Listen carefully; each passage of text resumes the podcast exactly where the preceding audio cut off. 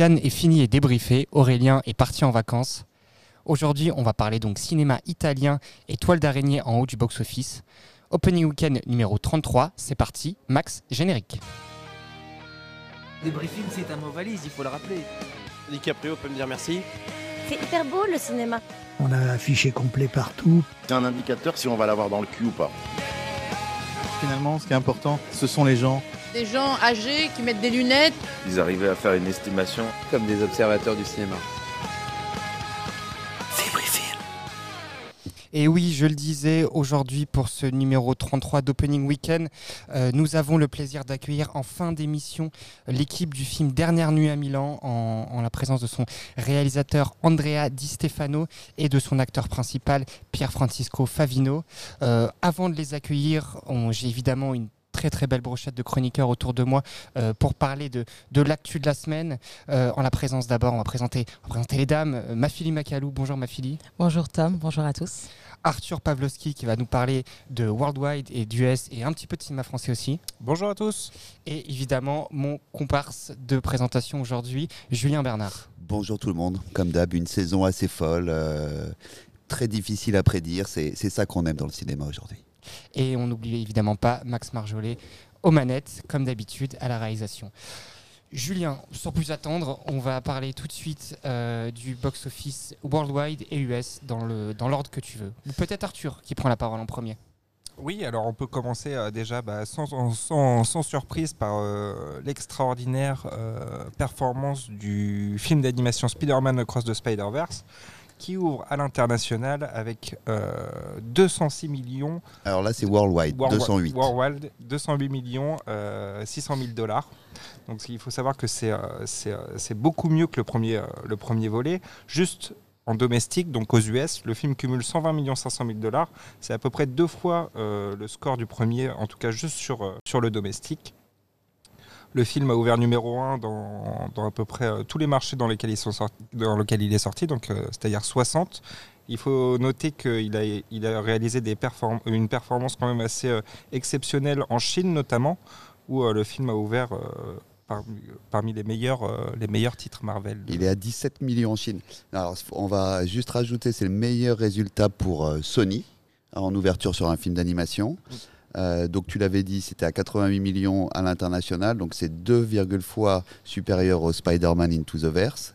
Euh, et donc les meilleurs territoires, c'est Chine, Mexique, UK euh, et, et la France, qui arrive avec 3,7 millions. Mais bon, on y reviendra dans le top France, évidemment. Et pour juste comparer, Mario, il avait ouvert à 319 millions. Donc là, on est sur du 208, on l'a dit. Et Mario avait fait 146 aux US versus 126 pour Spider-Man et 172. Donc c'est vraiment à l'international où Mario avait fait la différence, puisque là, c'est du 172 versus 88. Et pour rappel, Mario avait euh, été sorti le mercredi dans la plupart euh, des territoires. Ouais, mais je ne l'ai pas compté sur le 146. Sinon, c'est, euh, il faut lui rajouter 50 millions de dollars. Je savais que tu allais essayer de me piéger. non, et alors ce qui est marrant aussi, c'est que déjà son total, ça représente déjà 63% du total du premier de Into the Spider-Verse. Comme quoi, ce deuxième volet bénéficie vraiment du bon bouche à oreille qui, euh, qui s'était installé sur le premier. Pour rappel, euh, Oscar du meilleur film d'animation en 2018. Et on va encore rajouter, puisque c'est vraiment l'événement euh, de ce week-end, Spider-Man. Donc il a- c'est le 52e au box-office US. hein, euh, c'est le 52e meilleur démarrage euh, all-time. Et c'est le 8e au niveau de l'animation. Devant, il y a Le Roi Lion, Incredibles 2, Super Mario Bros, Finding Dory, Frozen 2, Shrek the Third et Toy Story 4. Et après, tu peux enchaîner sur The Little Mermaid. Sur la petite sirène, c'est ça qui arrive en deuxième position pour son deuxième week-end. Euh, donc à l'international qui cumule 82 900 000 dollars, ce qui l'amène à un total de 326 millions 700 000 dollars euh, au worldwide. Et puis pour, euh, pour ju- juste les US, là pour le coup, euh, la petite sirène, on peut dire qu'elle a essuyé euh, une, un, un net recul en deuxième semaine, tout en sachant qu'elle bénéficie d'un week-end de trois jours, si je me rappelle bien, la semaine Ouais, dernière il a- aux US. ils ont perdu 58%, alors que tu, si on compare Jungle Book, c'était moins 40, euh, Alice au Pays des Merveilles, moins 46, La Belle et la Bête, moins 48, Aladdin, moins 53. Il cumule à 186 millions de dollars et il est en sixième position euh, sur le- sur l'année 2023. Et ce n'est pas fini. Euh, troisième position, euh, le dernier volet des aventures de Dominique Toretto, Fast 10, qui lui cumule pour sa troisième euh, semaine euh, au Worldwide 50 millions de dollars, 500 50 millions 645 000 dollars exactement, pour un cumul à 600 000, 603 269 dollars. Et alors là, pour lui, on dit qu'il est sur les traces d'un Fast 9 qui avait terminé à 726 millions ou un Hobbs Show qui est à 760. Et les marchés les plus importants sont la Chine, 125 millions. Mais pour rappel, le marché chinois sur les opus précédents, il était monté à 200 millions de dollars. Et voire sur le 7, il était passé même à 400 millions. Donc il y a quand même une euh, baisse assez Il y a une fa- importante. Une, fatigue importante et on, on se rend compte, voilà, les deux derniers volets font à peu près les mêmes résultats. Est-ce que c'est désormais les, les nouveaux standards pour la, la saga Fast finalement? A priori, de toute façon, on savait, hein, quand tu arrives au numéro 10, il y a eu une espèce de, de fatigue qui se fait ressentir. Après, une certaine fatigue, puisque quand on est quand même sur du 750, 800 millions de dollars de recettes, ça reste quand même très, très positif. Donc la Chine, alors sursus sur les marchés, donc en tête, c'était la Chine, évidemment, sur les marchés internationaux. Euh, Mexique euh, avec 33 millions, Brésil 21 et le Japon 19. Et ce qui est marrant parce que l'international représente plus de 70% du cumul. Arthur, qu'est-ce qu'on retrouve ensuite? Alors en quatrième position, on retrouve le film sud-coréen Round Up No Way Out, qui a eu ouvert dans quatre marchés euh, à l'international, qui cumule donc pour son premier week-end euh, 27 911 000 dollars.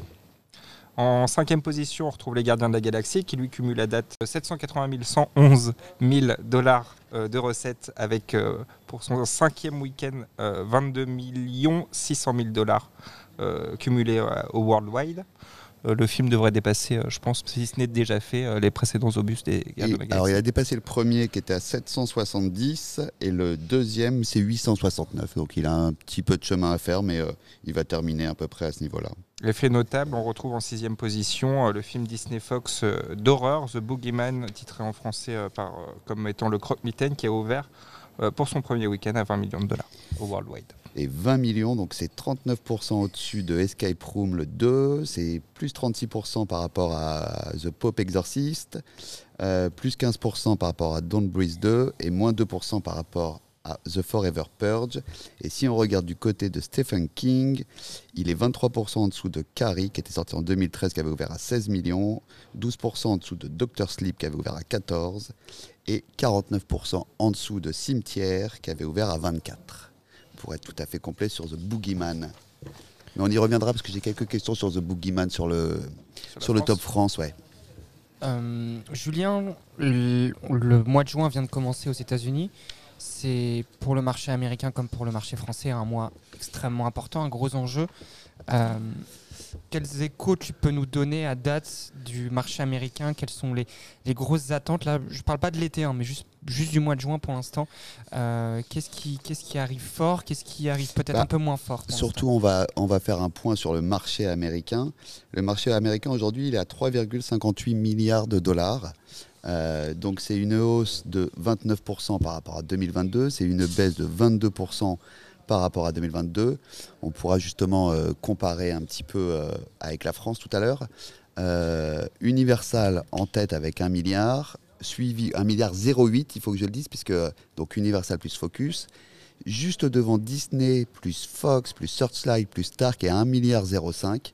Donc c'est très très serré, c'est un petit peu la, le va PSG lance. Oui, puis on va, on va- oui, c'est ça, un petit point de différence. Mais on va le voir aussi quand on, tout à l'heure, on va parler euh, de, de comment les distributeurs euh, se comportent en France et on va voir que cet écart-là, il se répercute aussi sur notre territoire. Et Sony, lui, arrive en troisième. Sony Pictures, Sony Classic plus Crunchyroll. Alors, loin, loin derrière, puisqu'ils sont à 318, 318 millions de dollars. Euh, mais ils sont là, ils sont là. Lionsgate, Paramount. Paramount, justement, dans les enjeux, c'est vrai qu'ils arrivent. Alors, c'est à peu près les mêmes que- qu'en France, hein, euh, puisque euh, Warner, ils vont avoir Flash. Paramount, ils vont avoir Transformer, une licence à rebooster. Mais les trackings sont plutôt. Il est en place en tout cas, donc on l'attend à un, certain niveau. Euh, je pourrais vous dire en France autour euh, d'un million cinq, euh, mais on verra parce qu'on sait que les trackings, ça donne pas forcément le bon résultat. hein. On sait que les prédictions depuis le Covid, c'est devenu très compliqué, mais c'est ça qui est, qui est fun aussi.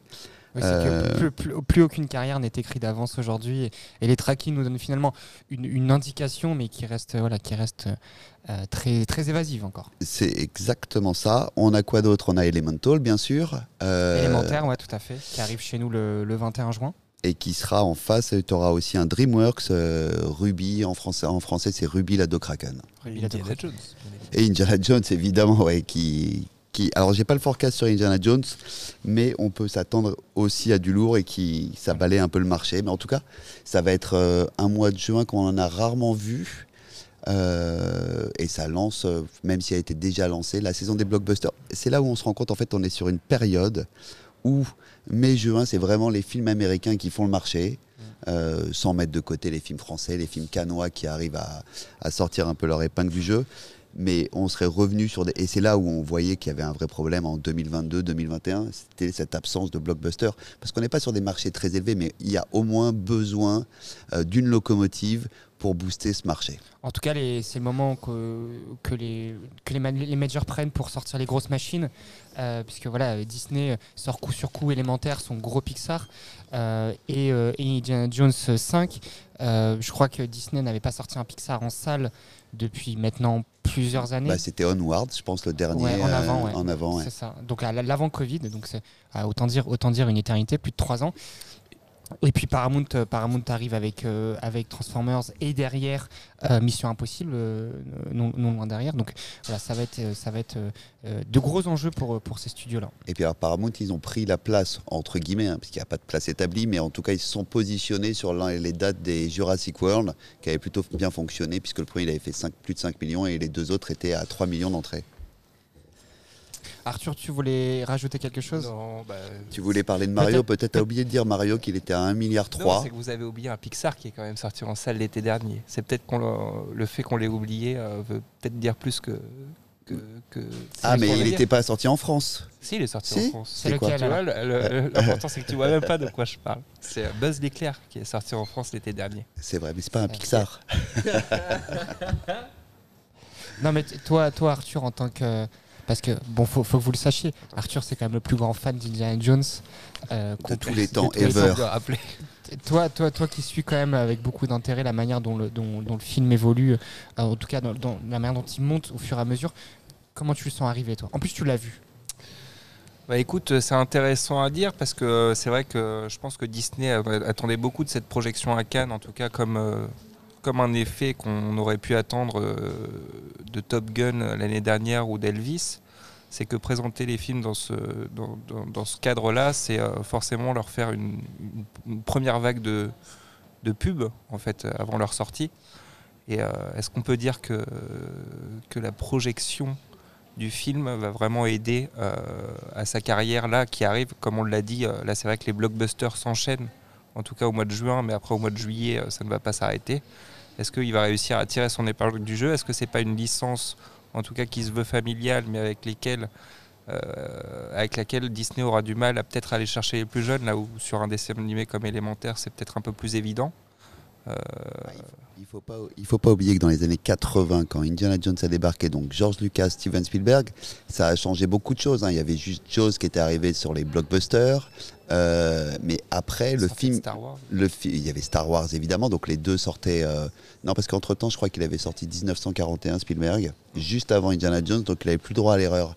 Et mais ça avait vraiment changé la face du cinéma parce que ça n'existait plus les films d'aventure. Ça datait des années 30, 40, 50.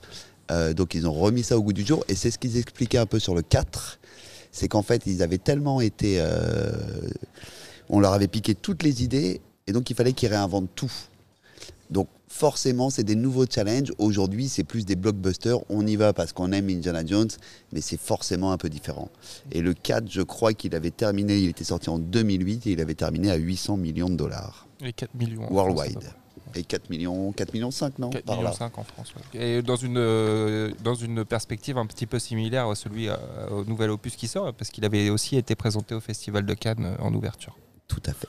En tout cas, euh, est-ce que Indiana Jones euh, a tiré son épingle du jeu de Cannes on le, saura vite. Euh, en attendant, ceux qui doivent tirer leur épingle du jeu dès maintenant, c'est les films qui sont déjà sortis ce mercredi, les semaines d'avant. Donc c'est l'heure de passer au Box Office France.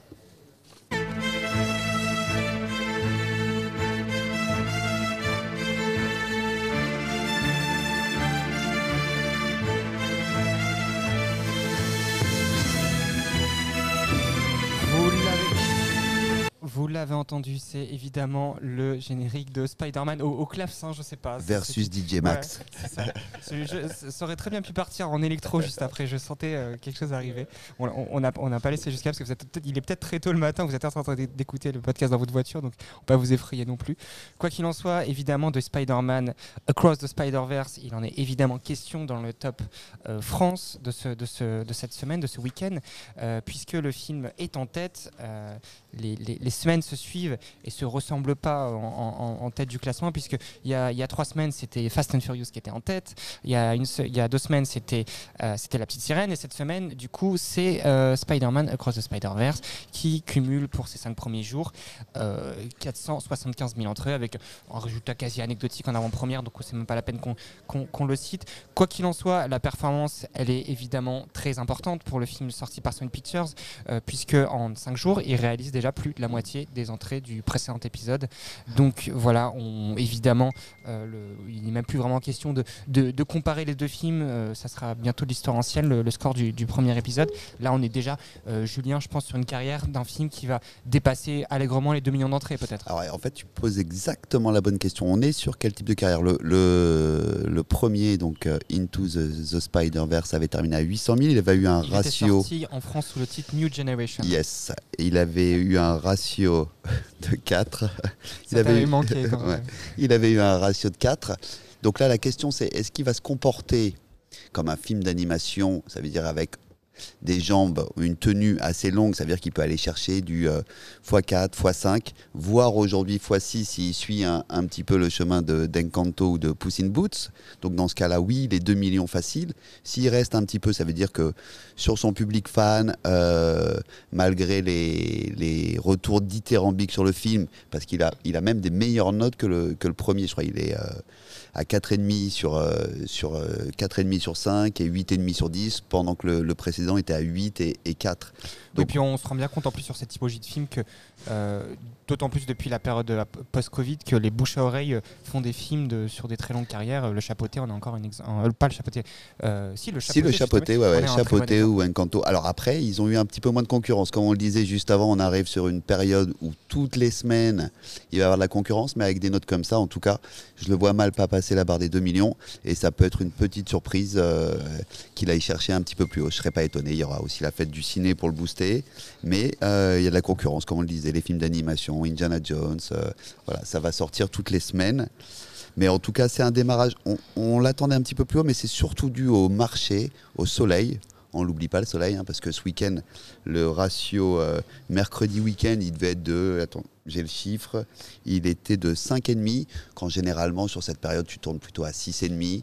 Donc c'est vraiment. Euh, les gens ont du mal à retourner en salle. Donc il y a ça aussi qu'il faut prendre en compte, que c'est un, bon c'est un résultat peut-être décevant par rapport au premier jour, mais un bon résultat par rapport au marché. Ouais, il faut vraiment, il faut vraiment comprendre à quel point le, le, le soleil qui s'installe peut, peut impacter les entrées en salle.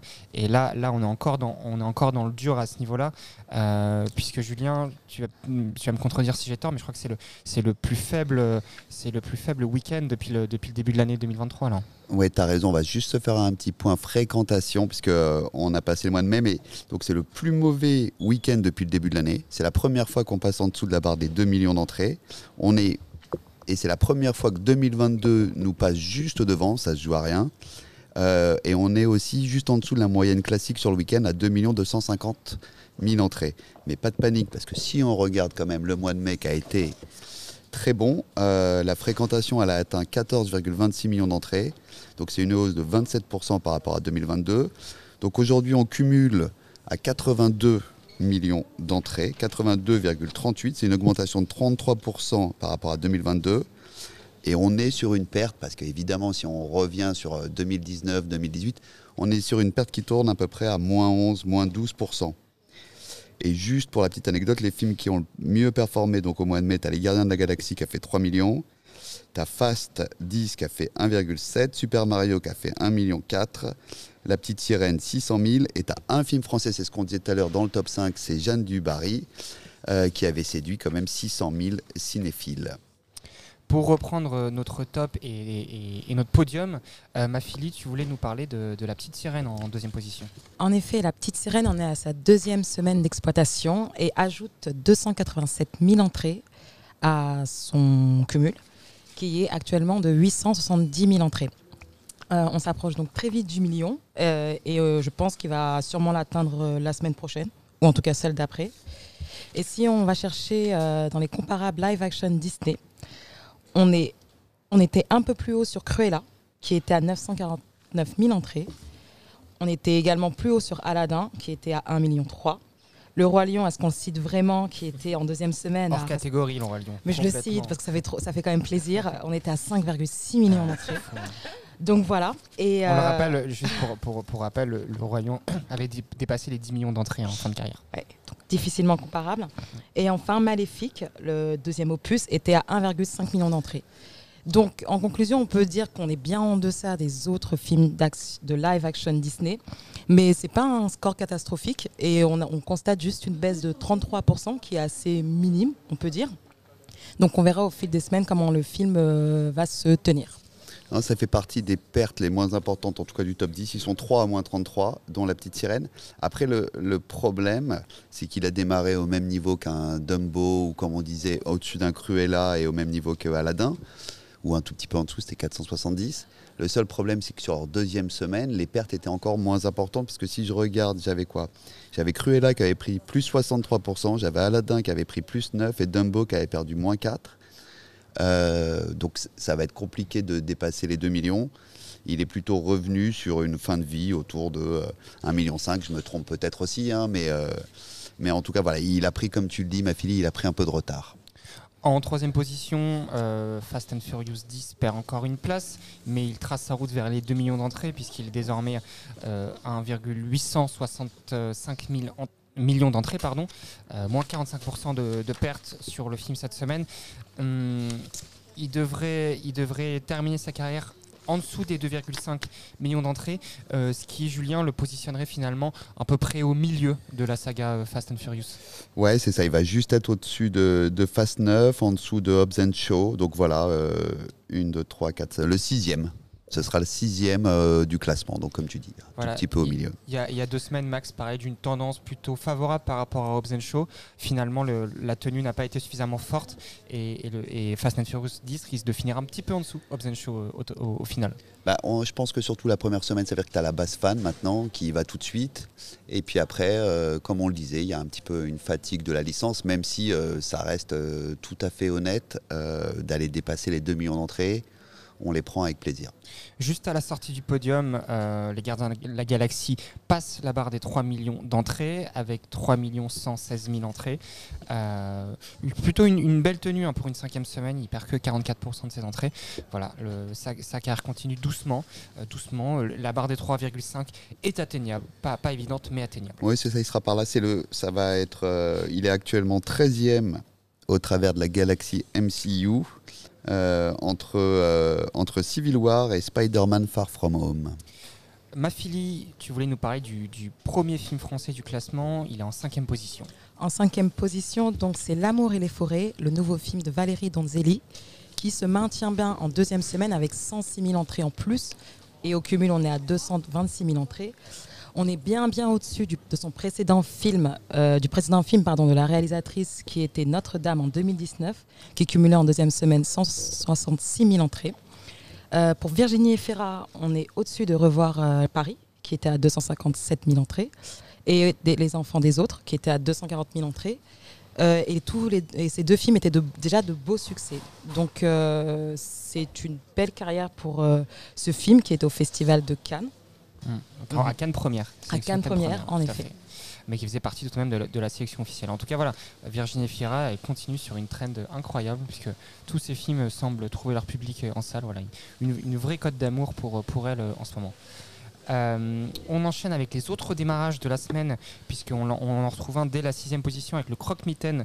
Euh, Il y avait une espèce de, de, de- de petite bagarre entre, entre deux nouveautés plutôt horreur, euh, puisqu'on avait le croque-mitaine qui était un pur film d'horreur et Renfield qui était, on va dire, de l'horreur comédie. C'est le- des succès pour les deux. voilà, c'est le croque-mitaine qui, qui, prend les, qui prend les devants cette semaine avec 80 000 entrées au compteur sur ces cinq premiers jours. Ça- Voilà, ça reste, c'est convenable, mais ça reste tout de même un, un- un petit démarrage, Julien. Ouais, moins 9% par rapport euh, à, j'ai oublié le titre en français, The Offering. La proie La du proie du diable. diable, merci, Max. Donc, euh, pardon, non, plus 9% en plus, pardon. Plus 9%. Il avait ouvert, il avait ouvert à 75 000, il avait terminé à 170 000. Il est en dessous, par contre, de l'Exorcist, euh, The Pope Exorcist, pardon, moins 41%. Euh, et en dessous de Evil Dead Rise. Je vous ai pris les films qui étaient sortis en, en 2023. Et alors, je me posais justement une petite question, parce que je regardais justement sur les films d'horreur à propos de cette date de sortie. Puisqu'il y avait eu Firestarter qui, avait, euh, qui était sorti sur la même date, qui avait ouvert à 53 000 entrées. On avait eu aussi en 2017 euh, The Autopsy of Jane Doe, Jane Doe Identity, là c'est le titre en français, qui avait ouvert en j'ai rien à- 2017 j'ai rien à à corriger. 66 000. Donc est-ce que c'est vraiment une bonne date sur les films d'horreur. Alors j'ai trouvé un contre-exemple, c'était Ma, qui était sorti lui en 2019, qui avait réussi à atteindre 300 000 entrées, mais euh, quitte à attendre voir une petite semaine, voire deux petites semaines. Après, force est de constater que ce ne sont pas forcément non plus des, des films évidents euh, en termes d'horreur sur le marché français. C'est pas, c'est pas, c'est pas des blockbusters d'horreur non plus. Donc euh, voilà, mais c'est en, tout cas une semaine qui est pas forcément hyper favorable pour ces films-là. Euh, je le disais, Renfield, lui, démarre vraiment, vraiment bas hein, pour le coup, à, à peine 20 000 entrées pour le film avec Nicolas, avec les deux Nicolas, Nicolas Hoult et Nicolas Cage. Pour, euh, passer sur les autres démarrages, L'île rouge de Robin Campillo, sorti chez Memento, euh, démarre à 43 000 entrées. C'est évidemment loin, mais est-ce qu'on peut vraiment les comparer avec 120 battements par minute qui était sorti en 2017 Mais voilà, ça sert à rien de les comparer. Mais en tout cas, si on, si on, si on reclasse dans la galaxie Robin Campillo, c'est déjà mieux que Eastern Boys en 2014 qui avait fini sa carrière à 47 000 entrées. Donc finalement, voilà, si on prend le, verre à, moitié plein, on peut dire que, que l'île rouge euh, réalise déjà le score de, de Eastern Boys à, à l'issue de, de ses cinq premiers jours. Euh, autre démarrage à la 11e position, euh, et c'est à mettre au crédit de Metropolitan, c'est le film Mon père et moi avec euh, Robert De Niro. On va attendre le score 16 hein, pour voir le vrai De Ouais. Niro. 21, 20 et- 22 000 entrées au compteur. Il est juste au-dessus de, de Renfield dans les deux films. Les deux films sont au touche-touche là pour les cinq premiers, pour les cinq premiers jours. Euh, Qu'est-ce qu'on peut dire de plus? On peut également parler de l'improbable voyage, voyage d'Harold Fry euh, chez Wild Bunch qui réalise euh, 19 600 entrées pour ces cinq premiers jours, mais également de Sick of Myself, euh, film art-essai norvégien euh, de chez ou danois, j'ai un petit doute maintenant, euh, chez Tandem qui réalise 11 000 entrées, mais attention, 11 000 entrées très très parisiennes. hein. Le film réalise plus de la, moitié, de ses entrées à Paris. Et enfin, on termine avec un documentaire sorti chez Apollo, Invincible été, qui fait 8 000 entrées. Messieurs, dames, quelque chose à rajouter sur, euh, le top? Non, juste qu'on voit que les démarrages ont eu du mal cette semaine. Tu as Spider-Man qui, qui, évidemment, qui dépasse, qui est à 475 000. Derrière le Croque-Mitaine qui passe pas les 100 000. Et en dessous, on, on, tu as l'île rouge euh, qui est à 43 000. Mais sinon, vraiment, euh, c'est là où tu te dis, c'était un week-end plus violent que ce qu'on que ce qu'on pouvait s'attendre, que ce à quoi on pouvait s'attendre. Ma fille. Et moi, si on pouvait euh, regarder le top 20, je me rends compte qu'on a quand même un film qui en est à sa dixième semaine. Et c'est Je verrai toujours vos visages qui est encore là et qui, fait, euh, et qui, cumule au total 1,1 million d'entrées. Euh, mais on a aussi Les Trois Mousquetaires et Mario Bros qui en sont à la- leur neuvième semaine. Donc ça montre aussi que euh, des films forts restent quand même dans le top 20 euh, de box-office.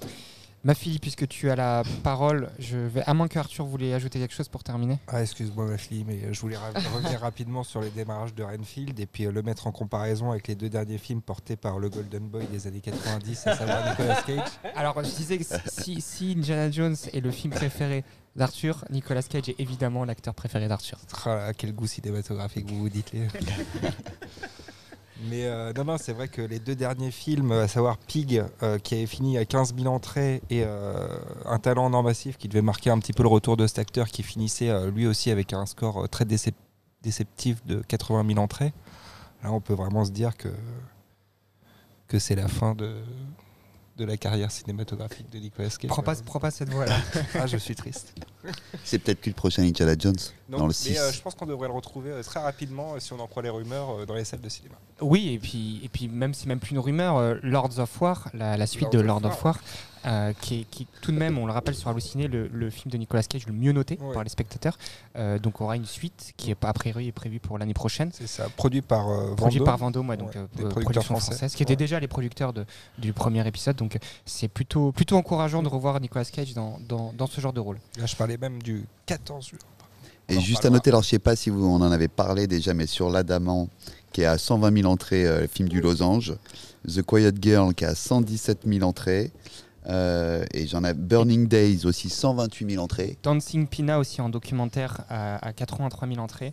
Tout ça, c'est des très bons chiffres. Evil Dead Rise qui dépasse les 600 000 entrées aussi chez Metro. C'est encore un, un beau succès chez Metro qui a enchaîné deux succès consécutifs avec euh, John Wick juste avant qui, qui va frôler en fin de carrière le million et Tout à fait. million 100 000 entrées. Et 530 000 pour Suzume. Et 530 000 pour Suzume, on ne cesse de le dire. Euh, voilà. Mais, mais ça fait toujours plaisir. De, ça fait toujours plaisir. Pour, pour paraphraser Aurélien, ça fait plaisir. Euh, ma fille, donc je te redonne la parole pour, euh, pour nous parler du sondage Twitter et des attentes spectateurs pour ce mercredi. Alors, ce mercredi, on a 14 nouveautés qui vont sortir. Et dans notre sondage, on a mis Transformers, Rise of a Beast. Très bien si de prononcer. C'est quoi le titre en français? Ah bah là, il n'y en a pas. C'est ça, c'est ça. tu as essayé de me piéger, je le sens. Euh, le second film, c'est Waouh. Ça, c'est facile pour toi. J'adore ce titre. Tu le fais trop Euh, bien. le film réali- euh, réalisé par Bruno Podalides.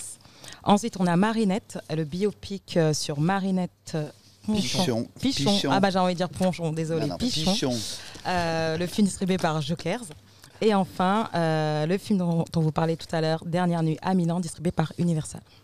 Voilà, on va évidemment retrouver euh, Pierre Francisco Favino euh, et Andrea Di Stefano dans quelques instants. Juste avant, on va dérouler évidemment les sorties euh, de ce mercredi 7 juin. Elles sont au nombre de 14. comme Mais j'ai pas donné les fille. résultats.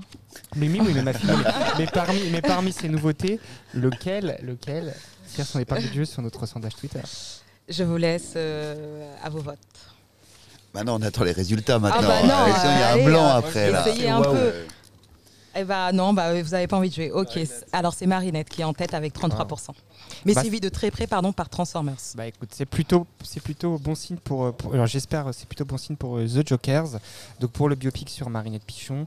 Euh, également en salle ce mercredi, Transformers The Rise of Beast, comme on l'a dit, chez Paramount. Des mains en or d'Isabelle Mergot chez Zinc. Waouh chez UGC. Love Again, un peu beaucoup passionnément chez Sony Pictures avec, avec Céline Dion. Avec Céline Dion. Avec Céline Dion. Ah, donc c'est une comédie romantique. Euh, Est-ce que ça marche encore les comédies romantiques? On verra. On verra mercredi. Parce que les derniers résultats n'étaient pas forcément flamboyants. Mais- Autour de mais- 400 000 sur le dernier avec George Clooney et euh, j'allais dire Julia Roberts, c'était Mais ça. Julia Roberts, ouais. C'était ça. Mais je pense que Céline peut faire venir du monde en salle. C'est pas impossible. Oui, mais est-ce qu'il y a vraiment Céline dans le film? Bah, alors, en tout cas, elle est sur l'affiche. Oui. J'espère quand même. Euh, donc, dernière nuit à Milan. Qui est également à l'affiche euh, mercredi. Low Tech, c'est un documentaire chez Jour de Fête. Lille, euh, un film d'animation chez Eurozoom. Un autre documentaire, Le vrai du faux, chez Météor. Euh, de l'animation chez CPF. les CPF qui n'est pas, les formations, hein, c'est un distributeur. Et en parlant d'animation, d'ailleurs, petite parenthèse, mais cette semaine marque l'ouverture du très reconnu Festival international du film d'animation d'Annecy. Voilà, exactement. Euh, en tout cas, on n'y verra pas euh, les grandes vacances de Cowboy et Indien, puisque lui sort cette semaine. Euh, chez Singularis, on a Petit Samedi, qui est un autre documentaire. Chez Tamasa, My Love Affair with Marriage, qui est un film d'animation lettonien. Chez Outplay, Camilla sortira ce soir. Et enfin, chez Wine Pitch, Règle 34, qui est un film brésilien. Euh, finale de Roland Garros ce dimanche impactera peut-être peut-être les entrées. Euh, quoi qu'il en soit, un film qui sera à l'affiche dimanche, c'est évidemment euh, Dernière nuit à Milan. Je vous l'ai dit, on a eu le plaisir avec Aurélien d'interviewer l'équipe du film. Donc c'est une, c'est une, interview enregistrée il y a, il y a quelques semaines. Euh, on a eu le droit d'avoir 15 minutes avec l'acteur principal et son réalisateur Andrea Di Stefano. Nous, on vous laisse on, avec l'interview. On vous dit à la semaine prochaine et, de- de ce beau moment.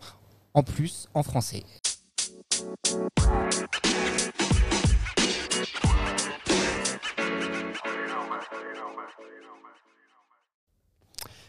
Nous avons le plaisir aujourd'hui d'être en compagnie d'un très grand réalisateur italien, Andrea Di Stefano. Bonjour Andrea. Bonjour, merci pour les très grands. Et d'un non moins grand acteur italien, lui aussi, euh, Pier Francesco Favino. Bonjour Pier Francesco. Bonjour à vous. Ravi d'être avec vous aujourd'hui pour parler euh, du film Événement distribué par Universal Dernière nuit à Milan. Euh, film qui, comme son nom l'indique, euh, se déroule à Milan et on le voit dès le premier plan du film, un magnifique euh, plan séquence qui surplombe la ville de Milan. Est-ce que c'est justement cet ancrage dans Milan qui vous a poussé à, aller vers ce projet? Comment ça s'est passé en fait par rapport au choix de Milan? Euh, J'avais fait des recherches sur Milan pour un autre projet et j'avais trouvé fascinant cette, euh, cette ville et la vie criminelle de cette ville, que c'est très particulier comparé à tous les, autres villes en Italie, où tous les, les différentes organisations criminelles italiennes à Milan ils semblent suivre pas des règles, ils peuvent faire des business l'un avec l'autre. Et c'est la ville aussi qui a une image euh, internationale de ville de succès, de, de, la mode, du sport, de la, de- de la bourse, de grandes familles économiques. Et je voulais. C'est une décision, en fait, on a, on a fait un peu ensemble avec Pierre Francesco. On a dit ça, c'était jamais raconté. Et on commence euh, à faire un film euh, de crime sur Milan parce que c'est du jamais vu. Euh, Pier Francesco, euh, plus, tôt dans l'année en France, il y a le film Nostalgia qui est, sorti, euh, dans lequel la ville de Naples était aussi un, personnage important. Cette fois-ci, c'est Milan. En France, comme en Italie, il y a beaucoup de, différences régionales d'une ville à l'autre, d'une région à l'autre. En quoi la, ville de Milan vous a-t-elle influencé pour construire votre personnage? Je crois qu'une des, des, euh, des motivations principales de, de, de, ceux qui, qui, qui arrivent à Franco Amore, qui est le personnage que je joue dans, le- dans le film, c'est la condition économique. Et Milan, c'est, comme Andrea justement disait avant, la, la, la ville euh, brillante et tout ça, euh, la, la plus dynamique d'Italie, mais c'est aussi la plus chère. Et donc un policier qui gagne euh, 1800 euros par mois après 35 ans de, carrière se trouve autour de lui cette, euh, ce type de richesse euh, partout. Hum, En plus, c'est vrai que l'identité de, de Milan, c'est d'une ville euh, euh, européenne euh, et la plus dynamique d'Italie. Donc c'est la plus moderne. Et je crois que, que l'histoire qu'Andrea voulait raconter, c'était parfait pour un homme qui, euh, qui s'occupe des, des citoyens, qui s'occupe de la, de la sûreté de, de- la ville, mais en même temps qui a une frustration personnelle, euh, soit pour son honnêteté, soit pour, pour les valeurs qu'il pense d'avoir. Et, mais en même temps, il est, euh, autour de lui, il a un monde qui, qui marche euh, euh, différemment. Et, donc, je- j'ai toujours pensé que c'était parfait pour l'histoire qu'André voulait raconter, d'avoir euh, autour de lui un personnage qui nous montre euh, euh, comme un miroir tout ce qui, est différent, tout ce qui, apparemment lutte contre, contre, ces idées et ce- cette manière de vivre. Andrea, ça, vous- ça paraît évident de vous voir réaliser un, film en, Italie, et pourtant vous avez réalisé deux précédents longs métrages qui, ne se passaient pas euh, en, Italie, en tout cas qui n'étaient pas euh, faits avec l'Italie. Euh, pourquoi justement attendre ce troisième long métrage pour, pour arriver dans cette ville de Milan? Je sais pas, la vie il a toujours des chemins bizarres, mais c'était toujours mon désir. Euh, Je crois beaucoup dans les talents de, de mes compatriotes dans ce, métier. Je suis, je suis, je suis avec beaucoup d'orgueil. Je suis allé retourner en Italie. J'avais envie. Je, me suis senti rentrer à la maison. Il y a et dans les comédiens, mais aussi dans toutes les équipes, il y a beaucoup, beaucoup de talents en Italie. J'étais vraiment ravi. Et, et, et j'ai pu faire peut-être euh, le cinéma qui est plus proche euh, de moi. Je me suis réalisé en retournant chez moi. La séquence clé du film, la séquence peut-être la plus importante, elle se déroule dans, dans un tunnel. Et très vite, on se rend compte que ce tunnel, finalement, il devient un théâtre. Euh, puisqu'il y, y a un public autour qui, ne peut pas passer, qui est délimité. Euh, et puis ce renvoi au théâtre, il ne s'arrête pas là, euh, puisqu'il y a aussi cette volonté de quasi-unité de temps et, de, et de lieu. Est-ce que c'est quelque chose qui comptait vraiment pour vous, tout cela? Oui, c'était, un plus. C'est l'idée du début. Et c'était aussi la chose plus compliquée à réaliser. Et que. Parce qu'aujourd'hui, si on connaît un peu les dynamiques du cinéma, faire une scène sur une autoroute active avec les voitures qui vont à 120 km par heure, euh, avec des comédiens, avec une équipe et tout ça, c'est impossible de, faire assurance et tout ça. Euh, on a, avec beaucoup d'organisation, d'imagination, on, est capable, on était capable de, reproduire. On a tourné dans des vraies autoroutes. Euh, avec du stand à l'extérieur et on a reconstruit l'autoroute dans une autoroute fermée. Euh, mais c'était toujours dans l'idée d'avoir de, cette euh, arène principale. C'était dans les scénarios et on a, on a on était capable de le faire sans utilisation. Ça, c'est très important parce qu'au début, bien sûr, tout le monde voulait le faire avec VFX, reconstruction de background. Il n'y a pas une image digitale, ce sont toutes des vraies voitures. Lui, quand il traverse la rue, il y a des voitures qui vont 100, 100 km par heure. Euh, sur l'autoroute, euh, on, a pris tout, de, surtout lui, des risques. mais je pense qu'à la fin, le spectacle, le film, le résultat, ça se voit. Et je pense que c'est un valeur du film, ça. Pierre Francesco, vous, jouez un policier à, l'aube de sa retraite. Euh, c'est un type de personnage qu'on voit régulièrement dans les thrillers. Euh, qu'avez-vous souhaité euh, y apporter au-delà de votre charisme, bien sûr, à ce type de personnage assez récurrent dans, ce, type de film? Peut-être un peu enlever ce charisme. C'est-à-dire que, c'est, que, ce, que ce que je voulais faire, c'était de, finalement de jouer un, rôle tout à fait ordinaire et là, je trouve que c'est difficile à faire. Parce que pour le rôle que j'ai joué avant, j'avais toujours la, la, la, chance de jouer quelque chose d'extraordinaire, soit Bouchette, euh, même Félix et la Nostalgie. Il a, un parcours presque unique. Hein. On ne peut pas vraiment rencontrer quelqu'un comme lui dans notre vie. Et là, euh, euh, Franco Amor est un nom qu'on peut rencontrer n'importe où et dans notre vie, soit en France, soit en Italie. C'est le policier qu'on rencontre le matin qui termine de travailler et, rentre chez lui pendant qu'on est en train d'aller travailler. Et c'est difficile pour le cinéma de ne, pas, juger ce type d'homme. Normalement, quand on le fait, on a toujours la tendance à, juger un peu démagogiquement, à se dire, tu vois, pauvre, ils font ce type de vie là. Et là, avec André, on a toujours euh, été très attentif à voir que ça n'arrivait pas. C'est-à-dire que vraiment, les, hommes ou les femmes qui sont assis euh, dans les cinémas, j'espère qu'ils peuvent se revoir, qu'ils peuvent voir vraiment quels sont leurs problèmes, leurs rêves. Et surtout, c'est aussi, je crois, une, euh, euh, il y a une tradition de personnages italiens. Si je pense aux personnages que Desi, Casordi, Gasman, Tognazzi ont joué, c'est toujours l'homme commun, l'homme ordinaire qui se trouve dans quelque chose de plus grand de lui et donc il découvre pendant que, le, les spectateurs le fait s'il y a les, énergies s'il a les énergies, la, possibilité vraiment d'effacer l'énormité de ce que ce, qui y arrive. Donc c'est en même temps quelque chose de classique, mais pour moi plutôt nouveau. Andrea, on, parlait de, références. Euh, nous, quand on, se rend compte que l'action se passe en une nuit, forcément, on a des références comme euh, Collateral, euh, Michael Mann, mais aussi peut-être du côté du cinéma coréen.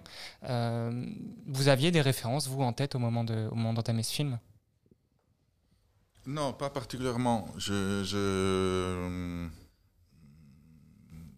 C'est un film qui est J'aime bien quand les films ils ont une compression temporaire. Et peut-être, ça m'a marqué beaucoup quand j'ai regardé, j'étais très jeune, uh, Three Days of the Condor. Et cette, uh, cette histoire de cet homme qu'on était avec lui, avec un problème qu'il doit résoudre dans cette, dans cette fenêtre, ça m'avait beaucoup marqué quand j'étais petit. Après, peut-être ça resté avec moi quand j'ai commencé à écrire, mais euh, je me rends compte que, que c'est quelque chose qui évidemment s'est retourné avec dans mon, mon écriture. Mais après, c'est pas vraiment vrai que c'est une nuit parce qu'on a des, des, des, des, des, scènes avant, arrière. Et, mais je n'ai pas de références précises. Je n'ai pas imité des autres films. Pour terminer, une euh, dernière question qui s'adresse à, tous les deux. Euh, vous avez tous les deux participé à, des productions euh, internationales. Comment se porte, de, vo de, votre point de vue, le, cinéma italien par rapport au reste du monde, au reste du, du monde du cinéma? Est-ce que l'un d'entre vous peut, répondre en premier? Je ne sais pas, Pierre Francesco par exemple. Franchement, je ne sais pas. Je, crois qu'on est dans un, dans un moment où c'est difficile à, parler du cinéma italien, cinéma français, cinéma espagnol. Je crois qu'on est tous dans un moment où on est en train de chercher une quelques réponses à, à ce moment historique plutôt difficile. Si on, moi, moi, je vote pour les Oscars. Je vois le, le, cinéma de partout dans le monde. Et c'est vrai que chaque année, il y a quelques, quelques films qui, d'un coup, sortent. Et, et, ça peut arriver de, de, l'Écosse comme de, de, de, l'Égypte. Ou, et donc, j'ai beaucoup confiance dans, dans les, en les talents en général. Donc, on ne peut pas dire qu'il y a un système italien. Ça, mais, mais on l'a jamais eu. C'est pas vrai. C'était simplement que pendant les années 60, on avait une force euh, supérieure parce qu'on avait aussi beaucoup d'immigrés. Et donc, les communautés italiennes partout dans le monde étaient plus nombreuses que celui-là en ce moment. En ce moment, il y a plutôt, plutôt des Espagnols, euh, et voilà qu'on voit des, des, des, des, des cinémas mexicains, le cinéma espagnol qui est plus fort. Mais on va voir ce qui est en train d'arriver de, de l'Iran, de, de, et on voit que la Danemark ou la Suède, en ce moment, ils produisent du cinéma qui vient de ces, ces pays-là. Donc je, je, pense que tout le monde en ce moment est en recherche du cinéma qui peut, être, qui peut représenter les conditions actuelles. En tout cas, ça fait vraiment plaisir de voir un, un thriller italien de, de cet acabit, de, cette force-là. Et ma question, justement, c'était par rapport à, vous, Andrea, qui avez travaillé sur des productions internationales. Est-ce que c'est plus difficile de faire ce type de film en Italie aujourd'hui ou est-ce que c'est au contraire, ça a été assez facile finalement d'y arriver Non, moi je pense que la dans les cinémas, c'est de faire du bon cinéma comme dans tout dans la vie. Faire les choses bien, c'est compliqué. Je trouve qu'il y a besoin d'une vision, le cinéma, une vision, que c'est le réalisateur. Et il faut aider les, les, les, jeunes réalisateurs à trouver cette force, cette vision. En Amérique, c'est plus compliqué parce que euh, les réalisateurs entourés par euh, des autres forces qui peuvent mettre euh, leur voix sur ton, expression artistique, sur ta vision, et normalement et souvent sont des grandes conneries qu'ils disent et que tu dois écouter. Mais je pense qu'en en Italie, en ce moment, il, y a, il y a une envie, je trouve, de, se, de se mettre, de chercher des nouvelles choses. Moi, moi, je, moi, j'ai ressenti ça. Et, et, on espère, on espère que ça continue pour, pour nous, pour nos collègues, pour, pour le marché italien. Eh bien, on espère en tout cas vous voir réaliser prochainement d'autres films aussi réussis que Dernière Nuit à Milan. Euh, C'est à découvrir évidemment au cinéma. C'est distribué par Universal et on vous remercie très chaleureusement pour cet entretien accordé, vous l'avez entendu, en français, euh, ce qui n'était euh, pas déjà une, mince affaire. Donc merci beaucoup à tous les deux et on vous souhaite le meilleur pour le film. Merci. Merci à tous et à très vite sur Débriefing.